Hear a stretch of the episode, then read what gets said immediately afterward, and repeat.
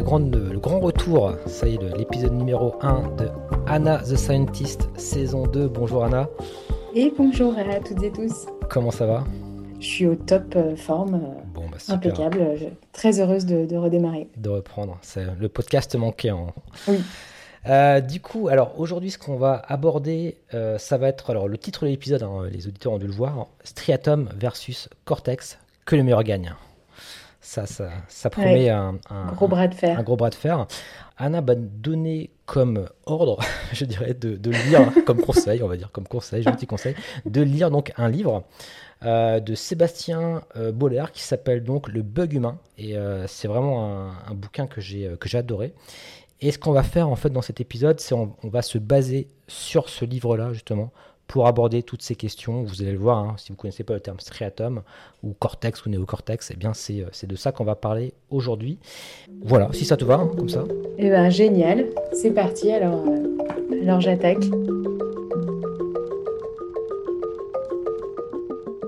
Cette première chronique, en fait, on va rester dans la lignée euh, directe et profonde des neurosciences.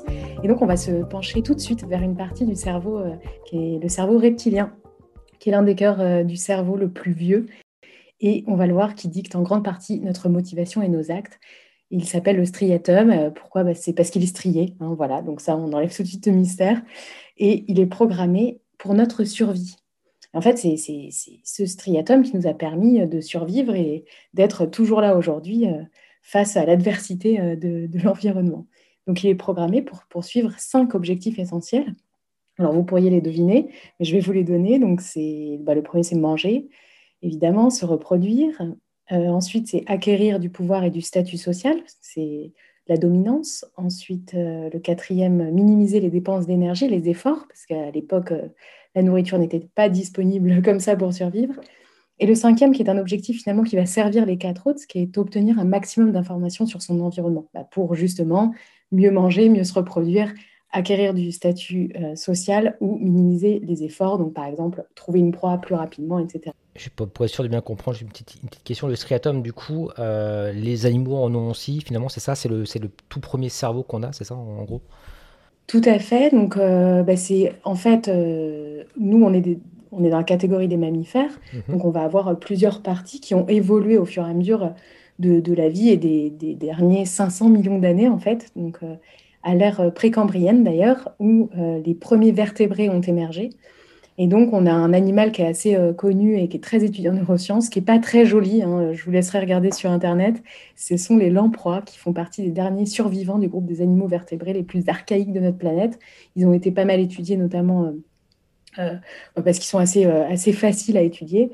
Et, donc, les fonctions du cerveau primitif qu'on peut retrouver notamment dans, ces, animaux qui, qui, comportent ce même cerveau, ça va être la respiration, la régulation du rythme cardiaque, l'équilibre, les mouvements moteurs de base et les compétences de recherche de, nourriture et de partenaires sexuels. Mmh. Alors, euh, le striatum, il se trouve aussi dans un endroit qui s'appelle les ganglions de la base euh, et qui sont très connus par les snipers parce que les snipers vont viser cet endroit. Euh, et notamment, c'est là où on retrouve que c'est le cœur de la respiration pour être sûr de, effectivement, s'ils doivent éliminer une cible, pour être sûr de que, la personne ne puisse plus rien faire tout de suite, ni le déclenchement des, du système moteur, ni la respiration. Voilà, c'était la petite anecdote euh, un petit peu GIGN. donc, euh, donc voilà, et puis il y a eu aussi l'observation des cerveaux de souris, de poulets, de singes, etc., de, du développement animal. Et en fait, on se rend compte que ce cerveau n'a pas été remplacé, et, mais le cerveau a été construit euh, de différentes manières. Et par-dessus ce cerveau reptilien, on va retrouver entre autres le cortex, qui aura été développé plutôt chez les mammifères. Mhm. Donc, euh, comment fonctionne ce cerveau euh, primitif? Donc, c'est ce que va justement nous expliquer de manière extrêmement accessible, très sourcée et vulgarisée, ce Sébastien Boller dans Le Bug Humain. Donc, ce, bouquin est sorti l'année dernière. Et, et moi, j'ai vraiment adoré parce que il repose déjà sur 250 articles de recherche. Donc, c'est vraiment une recherche scientifique assez aboutie mais il a cette, euh, capacité euh, de, de, nous faire euh, traverser ce bouquin en quelques heures et de nous faire revenir sur des expériences de 1925 à aujourd'hui en neurosciences et en psychologie cognitive et motivationnelle. moi, je vous ai sélectionné aujourd'hui deux expériences particulièrement probantes pour, pour, illustrer en fait ces rouages de ce cerveau-là. Donc, commençons par la première qui date de 1954 où deux neurophysiologistes qui s'appelaient James Holt et Peter Milner. Alors, je voulais, j'ai sélectionné ces, deux-là parce que bah, je suis passée par Montréal et Peter Milner est, une figure emblématique de, l'université de McGill à Montréal. Et donc, euh, ce qu'ils avaient fait à l'époque, c'est qu'ils avaient placé des électrodes dans le cerveau de rats de laboratoire et ils envoyaient des décharges électriques lorsqu'un rat s'approchait du coin de sa cage pour voir un petit peu justement les comportements. Évidemment, bah, ils s'attendaient à ce que le rat euh, évite à tout prix euh, ce coin-là. Et en fait, pas du tout le rat, au fur et à mesure, il retournait de plus en plus souvent, de plus en plus fréquemment, et on dit il bougeait plus euh, de ce coin euh, pour euh, obtenir cette décharge. Donc, ils ont réexaminé précisément, ils avaient implanté l'électrode, et à ce moment-là, ils ont constaté qu'ils s'étaient trompés sur une erreur de manip, et l'électrode pointait vers une aire qui s'appelle l'aire septale, et c'est dans laquelle on retrouve le noyau accumbens. Alors, tout ça, c'est des mots un peu du jargon, mais c'est le siège de la libération de la dopamine. Alors, je pense que la dopamine, quand même un neurotransmetteur qui est, qui est de plus en plus connu. Ce qu'on appelle l'hormone du plaisir, entre, on l'appelle vulgairement comme ça, après c'est peut-être euh, pas le terme euh, scientifique. Absolument, et on va le retrouver notamment dans, dans le, tout à fait dans le système du plaisir, et on, peut aussi l'appeler euh, chez les neuroscientifiques le circuit de la récompense. Donc ça, ça va aller avec. Et en fait, les chercheurs ont du coup ont poursuivi leur recherche et, et cette fois-ci, ils ont mis une pédale sur le côté euh, mais sur laquelle euh, le, rat était autonome pour aller appuyer. Ça lui déchargeait directement euh, dans, le, dans cette aire septale.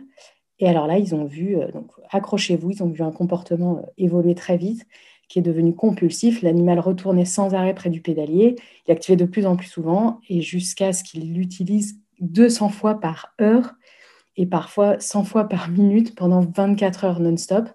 Donc, euh, là, on est vraiment dans des. Enfin, ça, devient quasiment gênant. C'est vraiment un comportement d'addiction totale. Et donc, là, on est vraiment dans le cœur du circuit de la récompense et du circuit de l'addiction. Donc tout ça, ça a été bien cerné et bien connu depuis les 70 dernières années de recherche. Euh, et donc on a découvert qu'autour de ça, il y, avait, plusieurs substances qui étaient productrices de ce fameux neurotransmetteur. Et en fait, les neurones projettent de cette zone un peu partout dans le cerveau. Et en fait, elles vont remonter notamment dans le striatum, mais elles vont aussi avoir des, des, cibles dans le cortex frontal. Euh, donc voilà, donc c'est assez clair euh, à ce niveau-là que une fois que ces rongeurs avaient goûté à la sensation que procure la mise en route de ce système de récompense, ils ne désiraient plus rien d'autre. Et on peut même ajouter cessaient, cessaient même de boire et de manger. Donc là, on est même sur un niveau contre-productif d'un démarrage où on est quand même sur ce striatum qui était fait pour, euh, pour euh, assurer une survie. Ce qu'on peut retrouver dans la toxicomanie parfois aussi, finalement, euh, pour les, les drogues dures, en fait. Mm. Voilà, donc, donc ce, cette zone est, est, tout à fait impliquée mm. dans, dans, dans, dans l'addiction. C'est vrai que ça laisse un petit peu songeur. et puis, donc, ce, ce système d'addiction, en fait, on on le retrouve aussi dans la surconsommation aujourd'hui. Donc, on va faire le lien avec euh, l'introduction, puisqu'on est là aussi pour euh, discuter de nos, actes de consommation, pourquoi on n'arrive pas à les contrôler. Donc, euh, finalement, ce système qui nous a permis de survivre à cette époque, voilà, là, on est dans un phénomène d'habituation et d'addiction. Donc, si on, on, transpose, ça va être pareil pour le sucre, qui est une des plus grandes drogues, en fait, on ne le sait pas vraiment mais qui, qui aujourd'hui rentre complètement et active ce système de la dopamine. On a aussi le captage d'informations, puisque c'était un de nos, de nos cinq euh, objectifs, avec l'infobésité qu'on retrouve aujourd'hui. C'est le fameux FOMO, euh, Fear of Missing Out, c'est-à-dire qu'on a peur de louper une information et donc euh, à être très connecté sur des réseaux sociaux et avoir peur qu'une information nous, nous, passe, euh, qu'on passe à côté. On a aussi le sexe, parce que chaque année, on a 136 milliards de vidéos pornographiques qui sont visionnées par l'humanité. Aujourd'hui, ça représente 35% du flux vidéo de tout Internet. Donc en fait, euh, ben ouais, c'est qu'on le veuille ou non, ben c'est l'addiction à ces vidéos qui sont en fait la recherche d'un partenaire sexuel, hein, pour résumer. Et voilà, et donc on a aussi ce statut social en permanence, on veut absolument le, maximum de likes sur Facebook, euh, c'est très basique, mais, mais en fait le striatum rentre en ligne de compte. Euh, et on a des vrais processus, et ça les marketeurs le savent très très bien. Euh, et finalement, c'est la population qui ne le sait pas suffisamment. Donc voilà, on est programmé pour vouloir toujours plus de ce qui va satisfaire ces cinq besoins. Et, donc la transposition à la planète pillée est aussi intéressante au regard de ce mécanisme profond. Voilà, donc la question c'est bah, est-ce que l'humanité peut-elle sérieusement se définir d'autres buts que, ces cinq buts du striatum et qui, qui, veut toujours plus et qui n'a aucune limite, qui n'a aucun moyen de modération finalement? Donc il y a une autre donnée à prendre en compte pour, pour répondre à cette question, c'est que le striatum provoque ces comportements compulsifs, mais en plus, le futur ne compte pas pour le striatum. Et donc ça, on l'a vu dans une deuxième expérience à laquelle je viens et qui, euh, qui en fait a été proposée par un, chercheur de Princeton et euh, qui donnait euh, à des participants, alors peu importe l'expérience qu'il y avait derrière, mais à la fin, le, participant avait soit le choix de prendre 20 dollars à la fin de, de l'expérience, soit il lui disait, mais si vous attendez deux semaines, je vous donnerai 30 dollars. Alors, je ne sais pas vous ce que vous auriez fait à leur place, ça dépend peut-être du moment, ça dépend peut-être de pas mal de choses, mais en tout cas, je vous invite à vous poser la question. Donc, dépendamment du choix du participant, grâce à l'imagerie fonctionnelle, donc ils mettaient les participants au moment du choix dans un IRM fonctionnel. Donc là, ils ont remarqué que ceux qui choisissaient la meilleure récompense, mais plus tard, en fait, ils activaient leur cortex préfrontal et que les autres activaient plutôt leur striatum. Donc là, on a trouvé effectivement une zone du cerveau qui peut-être pouvait aller compenser euh, ce, côté impulsif d'aller chercher une récompense de, l'immédiateté. Et donc, on est sur ce cerveau euh, et ce cortex préfrontal qui, euh, qui d'ailleurs atteint sa maturité seulement à l'âge de 25 ans, mais qui est le siège de la volonté et de la planification. Donc là, on commence à voir un petit peu la, cartographie du bras de fer se mettre en jeu entre, ce cortex préfrontal et, le striatum. Donc pour ces participants, le cortex préfrontal, était capable de, contrer ces circuits neuronaux euh, profonds du striatum. Il y a un mécanisme qui est mis en place à ce moment-là, c'est ce, cortex permet de garder une idée présente à la conscience pendant des minutes entières. Donc ça, c'est ce qu'on appelle la, mémoire de travail, mais on a aussi des mémoires qui vont être euh, récurrentes et qui, peuvent s'installer sur des mois, des années ou même sur une vie entière. Et c'est comme ça qu'on va se donner des objectifs de vie, des objectifs sur une année, etc. Et que c'est des objectifs qu'on ne va pas oublier d'un jour sur l'autre. Euh, voilà. Donc la, conclusion un petit peu que fait euh, Sébastien Bollard, et c'est à ça qui nous amène, ça va être est-ce que en fait on va être suffisamment entraîné pour pouvoir privilégier l'avenir à long terme plutôt que le plaisir ou la tentation euh, du moment. Donc euh, il y a une autre étude qui avait été assez inconnue, je ne sais pas si tu la connais Julien, c'est une étude du marshmallow, qui souligne effectivement la, la capacité d'un enfant à résister à un marshmallow qu'on lui met en fait devant lui. On lui dit euh, si tu attends un quart d'heure, euh, moi je sors de la pièce, je reviens. Euh, si tu l'as pas mangé, je t'en donne deux. Et ils vont corréler ça. Alors aujourd'hui, c'est une étude qui est un petit peu controversée, mais hmm. l'idée c'était de dire ben, on va les suivre sur le long terme, on va voir. c'est prédictif, quoi, quelque part, de, la réussite entre guillemets d'une personne. C'est ça. En fonction du fait qu'elle ait ou non résisté finalement euh, à, un âge jeune. Finalement, ça fait un peu. Euh, donc, je, pense que c'est une étude peut-être qui peut être un petit peu euh, perçue de manière négative, puisque ça voudrait dire que c'est très déterministe en fait.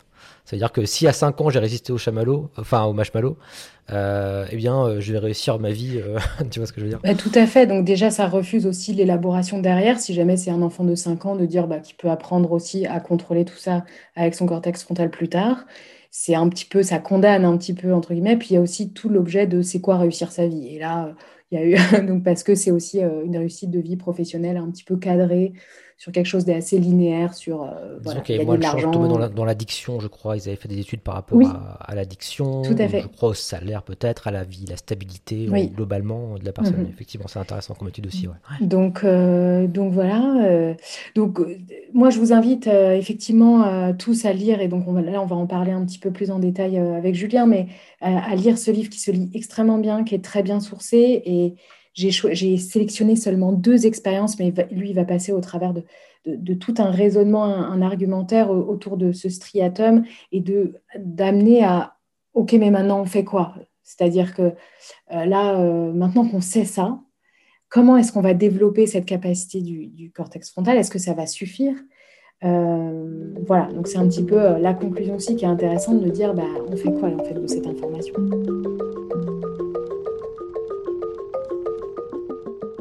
Euh, pour aller un peu plus loin, justement, moi j'ai adoré aussi, hein, comme toi, le, livre. Euh, Alors, est-ce que, enfin, je vais poser un peu sous forme, de question, hein, après, c'est plus pour, faire un échange. Est-ce qu'il y a une différence entre le, le, striatum des hommes et le striatum des femmes? Est-ce que tu, pourrais répondre à, cette question-là? Ah, Très, très bonne question. Je n'ai pas forcément toutes les réponses sous le coude. Euh, là, on est dans le jeu des hormones. C'est-à-dire que là, on va avoir autre chose qui va entrer en compte, c'est l'hypothalamus qui est en fait un petit peu la... Parce que le cerveau est dans une euh, barrière hémato-encéphalique qui évite qu'il y ait trop d'interactions avec, euh, avec, par exemple, ce qu'on va manger, euh, etc., ce qui va se retrouver dans le sang, qui, va protéger des toxines. Mais on a un endroit qui va pouvoir envoyer et déclencher, notamment en lien avec les surrénales et avec un certain nombre de glandes dans le corps, qui va être en lien avec les hormones. Et donc aujourd'hui, la différenciation qu'on fait souvent sur les comportements hommes-femmes, va se retrouver plutôt au niveau des neurohormones ou du lien qu'on va, qu'on va faire entre hormones et cerveau. Le striatum, à proprement parler, n'est pas le siège des hormones. On est vraiment sur des neurotransmetteurs. Donc, je n'ai pas cette, cette, réponse. Je te pose la question parce que euh, j'avais trouvé ça, ce point très intéressant au, fil du, de, ma lecture. Euh, bah, c'est plutôt euh, des bons points, je dirais, pour. on n'est pas là pour distribuer des bons points aux hommes ou des bons points aux, aux hommes. oh bah, si on commence comme ça. Effectivement. Mais tu vois, par exemple, sur, le, sur l'exemple de la pornographie, par exemple, force est de constater, alors je ne dis pas que les femmes ne consomment pas du tout de pornographie, mais que majoritairement, il s'agit d'hommes, en fait. Et par contre, ce qui est très intéressant par rapport à, le fait de visionner des vidéos, c'est qu'on a remarqué qu'il y a un autre type de vidéo qui est beaucoup regardé. Tu sais ce que c'est? Les petits chats. Les, chatons, voilà, les fameux petits chats. Et là, les chatons, c'est plutôt les femmes. Exactement. Et ça, c'est super intéressant finalement. C'est que. Ah, ça, on n'est pas dans les clichés. Ouais, mais je, trouve que c'est vrai. vraiment, ça, a été vraiment. Ouais, c'est prouvé, absolument. Et, euh, et, du coup, bah, en fin de compte, euh, le striatum s'exprime d'une manière différente. Alors, on, peut l'expliquer euh, dans, le fait que bah, pour l'évolution, si on est darwiniste, entre guillemets, bah, les mhm. femmes devaient plutôt euh, euh, protéger leur, progéniture plutôt que, que d'en faire à foison, entre guillemets. Enfin, donc, il y a, des comportements qui vont être un peu différents. Alors, à ce sujet, il y, a justement, et, je, peux, je peux renvoyer les, auditeurs et les auditrices à, une des chroniques que j'avais fait dans la saison 1 qui est, qui est vraiment autour de l'amour. C'était L'amour dure trois ans. ou plus, pourquoi pas. Et en fait, euh, dans cette chronique, euh, on amène euh, aussi l'histoire génétique, c'est-à-dire que quoi qu'il arrive, vu que c'est la femelle ou la femme qui, va de toute façon porter l'enfant et la progéniture, elle, elle n'a pas trop d'inquiétude à transmettre ses gènes. Donc, dans, la transmission des gènes, il n'y a, pas un besoin à aller chercher un nombre conséquent de partenaires. Elle, ce qui est important, c'est de trouver plutôt le bon partenaire qui va lui permettre d'élever sa progéniture, puisque ça va être plutôt ça qui va, être, qui va lui incomber, on va dire, dans, dans une grande partie, mais pas, pas à tous, pas, pas, nécessairement 100%, une, grande partie de, du monde animal. Donc on, a une différence génétique profonde sur, sur ce, ce, système de, de, procréation, mmh. alors qu'il y a un combat permanent, et donc on va le retrouver dans la compétition au pouvoir, au statut social, notamment dans la dominance chez les hommes. Mmh. Parce que plus il va être dominant et plus il va, il va avoir accès aux femmes. Donc effectivement, là-dessus, il y a une différence comportementale Qui a été clairement dessinée. En revanche, la différence neurologique, aujourd'hui, moi, je n'ai pas connaissance qu'elle ait été foncièrement prouvée. Mm. D'accord. En tout cas, bon, dans, dans, dans, les faits, en tout cas, c'est ce qui est constaté. Mm-hmm. Et de, de, la même manière, ce que j'ai pu voir aussi, c'est qu'a priori, euh, les femmes euh, génèrent une partie, enfin, le fait d'être altruiste, on va dire, euh, pour une femme, ça active le striatum de manière plus importante que celui des hommes. Mais tout à fait, mais aujourd'hui, il y a, un vrai questionnement sur l'impact de l'environnement et la façon dont on a élevé et mmh dont on a donné une récompense, parce que quand, on regarde les comportements d'éducation aujourd'hui qu'on transmet aux femmes et aux hommes, mmh petites filles et aux petits garçons, on n'a pas du tout les mêmes niveaux de circuit de récompense. Et c'est bien euh, quand une fille est douce, quand une fille fait ci, fait ça, etc. Et c'est pas du tout les mêmes mécanismes de récompense. Et tout ça, c'est très, c'est très inconscient euh, dans une grosse partie de la population.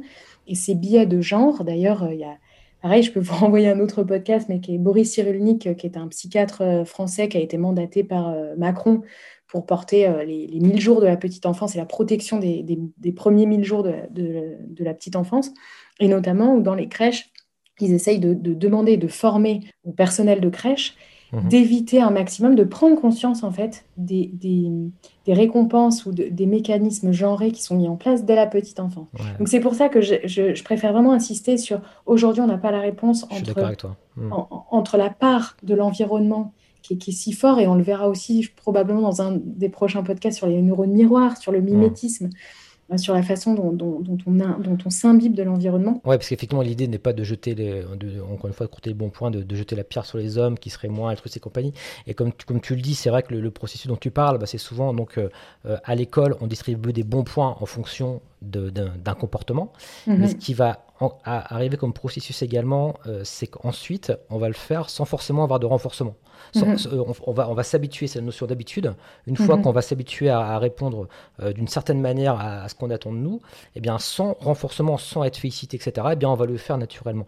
Donc, ce qui fait que ça, ça, ça, sent, en fait. Euh, Effectivement, et, au regard euh, de l'ensemble, on va dire, des, sociétés et ancestrales et d'aujourd'hui, les réseaux de femmes, les réseaux d'entraide de femmes et les réseaux sociaux, ce, besoin de se retrouver, etc., on, le voit dans, beaucoup, beaucoup de cultures. Donc, euh, aujourd'hui, c'est ça, c'est juste, effectivement, le striatum euh, se s'allume, entre guillemets, dans l'IRM fonctionnel euh, pour une femme quand il s'agit d'activer, on va dire, les récompenses sociales de, collaboration, de, tu disais altruisme, et c'est effectivement le, phénomène de collaboration et d'entraide, on va dire. Mais aujourd'hui, finalement, toutes ces connexions se créent hein, dans, les premiers mois de l'enfance jusqu'à jusqu'à ses 7 ans à peu près. Et puis après, on va avoir plusieurs phases hein, de développement cérébral euh, de l'enfant. Moi, c'est un des thèmes qui me passionne le plus, enfin qui me fascine le plus. Et, euh, en fait, à quel moment euh, c'est l'environnement qui a créé ces, réseaux qui vont s'activer très fortement et ces boucles, notamment qu'on retrouve dans les circuits de la récompense. Et il y avait un autre point qui m'a beaucoup interpellé dans le livre, ce qui peut être un peu polémique hein, quand on le, lit entre lignes, notamment toute la partie qui concerne euh, la liberté, en fait, la notion de liberté. Ah, le et notamment, euh, ouais, mai 68, alors selon lui, il met en question de savoir si mai 68 était une erreur ou non. entre guillemets, il est interdit d'interdire, en fait. C'est ça le, on va mhm. dire le, le, mantra quelque part. Et euh, donc ça c'est une première question qu'il pose, euh, bon, en se disant que finalement bah, la conséquence c'est pas c'est pas dingue non plus par rapport à, l'environnement etc à ce que ça, ça a pu générer. Euh, même si voilà, ça c'est encore une fois c'est pas c'est pas forcément ce que je pense, mais en tout cas c'est des, des, questions qui, bah, qui, émergent dans, dans, ce livre. Et il y a une autre question qui est super intéressante. Bon là j'en vois des, des, grosses pierres, hein, mais il y, a la il y a la question de, de l'Église, le rôle de l'Église finalement. C'est assez intéressant de hmm. se demander que finalement bah en fin de compte, qu'est-ce que faisait l'Église euh, quand de mettre en place des règles. Oui, d'ailleurs, il mentionne les sept péchés capitaux. Exactement. C'est, enfin, en fin de compte, euh, tout est en lien et euh, quelque part c'est pour ça que c'est important de ne pas être dogmatique je pense et de, voir ça un petit peu hein, de, prendre de la hauteur là-dessus parce que bah il y avait une utilité sociale aussi finalement de, la religion et, bon on voit bien que ça n'a pas marché en tout cas euh, dans, notre société en tout cas euh, sur le long terme voilà on voit bien que ça c'est pas forcément quelque chose qui fonctionne. Mais c'est intéressant quand même de, voir que voilà qu'ils se sont emparés en fait de cette question. Pour, pour ce qui est de la première question que tu poses au sujet de la liberté je vais réouvrir sur une d'ailleurs des conclusions qui est en fait les pièges qu'on va essayer de se tendre nous-mêmes. Et je, peux raconter euh, une expérience que j'ai, notamment par rapport à ma démarche zéro déchet. Démarche zéro déchet, au début, c'est très compliqué de la mettre en place. Donc, si je commence à m'interdire euh, d'aller prendre un café dans une boutique, ah bah oui, mais parce que je vais me retrouver avec mon gobelet, ah bah oui, mais du coup, je ne vais pas le prendre. Donc, ça, ça c'est des formes d'interdiction, donc de privation de liberté, qui, chez moi, n'ont pas du tout fonctionné. Donc, c'est les pièges et, on, vous invitera à vous lancer dans l'épisode 2 qui parlera des biais cognitifs et des nudges. Euh, donc, euh, donc là, on va en donner juste un, par exemple, qui va être, bah, moi, j'ai fait un transfert sur le challenge. Pour moi, c'était devenu un challenge, un jeu, en fait, de le faire plutôt qu'une interdiction. Et donc ça, ça va être un petit peu l'ouverture que va donner euh, Sébastien Boller sur comment est-ce qu'on va passer de cette interdiction, de ce, comment on va aider et nourrir le cortex frontal au bras de fer qui a lieu avec le striatum en permanence, surtout puisqu'on est câblé pour surconsommer, pour surproduire, pour, être surdominant, etc. Donc, vu qu'on est câblé pour ça en profondeur, comment on développe cette surcouche euh, de manière euh, la plus efficace possible? Et la motivation d'un challenge ou finalement d'une compétition va se retrouver à piéger un petit peu le striatum et à utiliser les mêmes mécanismes initiaux de compétition et profonds plutôt que d'utiliser une interdiction du cortex frontal qui va se retrouver dans toute la toute la psychologie euh, freudienne, etc., du, surmoi, en fait, qui va être aussi le contrôle sur soi, le contrôle des pulsions. Donc, ce qu'on a libéré en 1968, on ah, super, vous avez envie de baiser, allez-y, euh, hop là, tous ensemble, super. et en fait, ben, ce, bras de fer qui a lieu et, cette, ce, côté liberté, on peut essayer de se tendre des pièges pour se sentir encore libre et finalement plus libre. je peux aussi décrire, moi, mon arrêt de fumer. Aujourd'hui, euh, je le vois comme euh, récupérer un degré de liberté. Donc, le fait de sortir d'une addiction, je me sens plus en liberté vis-à-vis d'une société de consommation, euh, sans trop la diaboliser non plus, mais de dire, bah, en fait, ils m'ont eu. Bah, en fait, non, je vais récupérer ma liberté. Donc voilà, donc, mais tout ça, c'est des mécanismes finalement cognitifs. Ouais, c'est ce que je ressens aussi, moi, dans le. Ouais, par exemple, tu vois, je ne suis pas forcément 100% là-dedans, mais je suis assez minimaliste, en fait. Et depuis que je suis un plutôt comme ça. Ah bah sinon, on, sent également libéré de, pas mal de choses. Euh, et, c'est vrai que voilà, c'est des points intéressants. Oui, mais d'ailleurs, Marie Kondo le dit dans son. Je sais pas si tu ce que c'est, Marie. Oui, Kondo. C'est un truc de rangement, là. Euh, euh, et, donc, et donc, elle, c'est un petit peu son, son, esprit de dire bah, en fait, on va se vider des choses aussi pour récupérer de l'espace mental, de la liberté.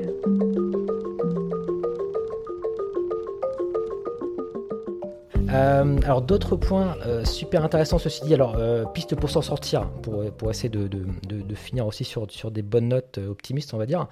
ce qu'on constate, voilà, constate quand même, malgré le fait qu'effectivement on recherche du pouvoir, etc., mais qu'au final, si, je, si, je te prends l'exemple du salaire par exemple, ben, en fait ce qui va faire qu'on est satisfait ou non de son salaire, c'est pas forcément son salaire à soi, hein, c'est le salaire relatif par rapport ah à notre environnement. Et ça, c'est quand même un point intéressant. Ça veut dire que quelque part. Donc en gros, il faut traîner avec des pauvres. C'est ça que tu me dis. il faut peut-être revoir euh, nos standards, entre guillemets. Dit comme ça, effectivement, ça ferait un peu bizarre. Euh, mais, en, mais en tout cas, euh, je trouve que ça, c'est plutôt, plutôt un, bon, un bon signe, entre guillemets. Tu vois ce que je veux dire? Oui, effectivement. Et, je pense que les sujets de comparaison, quand on se retrouve dans, dans les microcosmes, hein, puisqu'on est toujours dans, dans, dans de l'entre-soi, donc évidemment, on va essayer d'être le meilleur, ben moi je sors d'école d'ingénieur, mon salaire ça va être ça, etc. Puis il y a la prise de recul, encore une fois, ça va être euh, à quoi on se compare et est-ce que euh, finalement on ne peut pas simplement être en gratitude euh, bah, de, répondre à ses besoins et, d'alimenter d'autres choses. Et c'est marrant, il y avait effectivement il y avait une, une phrase de Jules César qui est pas mal, qu'il reprend dans le livre, c'est je préfère être le premier dans mon village que le deuxième à Rome. Oui, oui, oui, et c'est repris, c'est repris dans le livre. Alors au sujet de citation. Euh, je voulais vous citer euh, Daniel Kahneman, qui est euh, en fait un, économiste psychologue qui est américain et israélien, qui est professeur à l'université de Princeton, qui a été lauréat du prix Nobel d'économie en 2002. Et notamment, il, a beaucoup travaillé sur la théorie des perspectives, de la finance comportementale, etc., et sur l'économie du bonheur. Euh, donc, il a écrit euh, un bouquin que j'aime beaucoup et qui, est vraiment en lien avec ce, combat de, du cortex frontal et du striatum, qui est le thinking fast and slow. Et en fait, ça met en lumière les deux modes de prise de décision. Donc là, là on, travaille sur, sur vraiment euh, la neuroscience de l'attention et de la décision.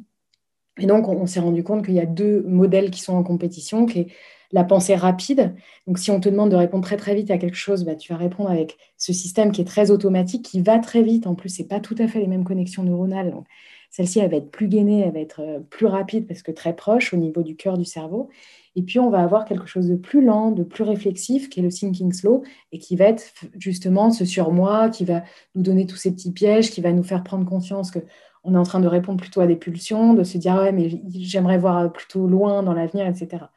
Donc, euh, c'est une ressource extraordinaire euh, en, neurosciences et un des passages obligés, notamment sur la prise de décision.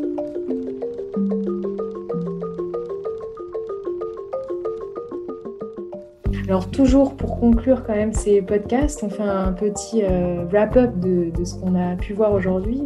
Pour retenir, on a cinq motivations profondes qui sont l'idée par le striatum, cerveau ancestral de 500 millions d'années quand même. Hein, donc on, donc il y, a, quand même une compétition dans le bras de fer. Il y en a un qui est bien ancré depuis longtemps. manger tout d'abord. Deuxièmement, se reproduire. Troisièmement, acquérir du statut social. Troisièmement, limiter nos dépenses d'énergie. Et cinquièmement, qui sert les quatre premiers, glaner de l'information. Euh, donc le cerveau reptilien fonctionne de manière automatique. Ce striatum, c'est le circuit de la dopamine, celui qui s'appelle le circuit de la récompense et qui dicte nos comportements addictifs euh, du toujours plus.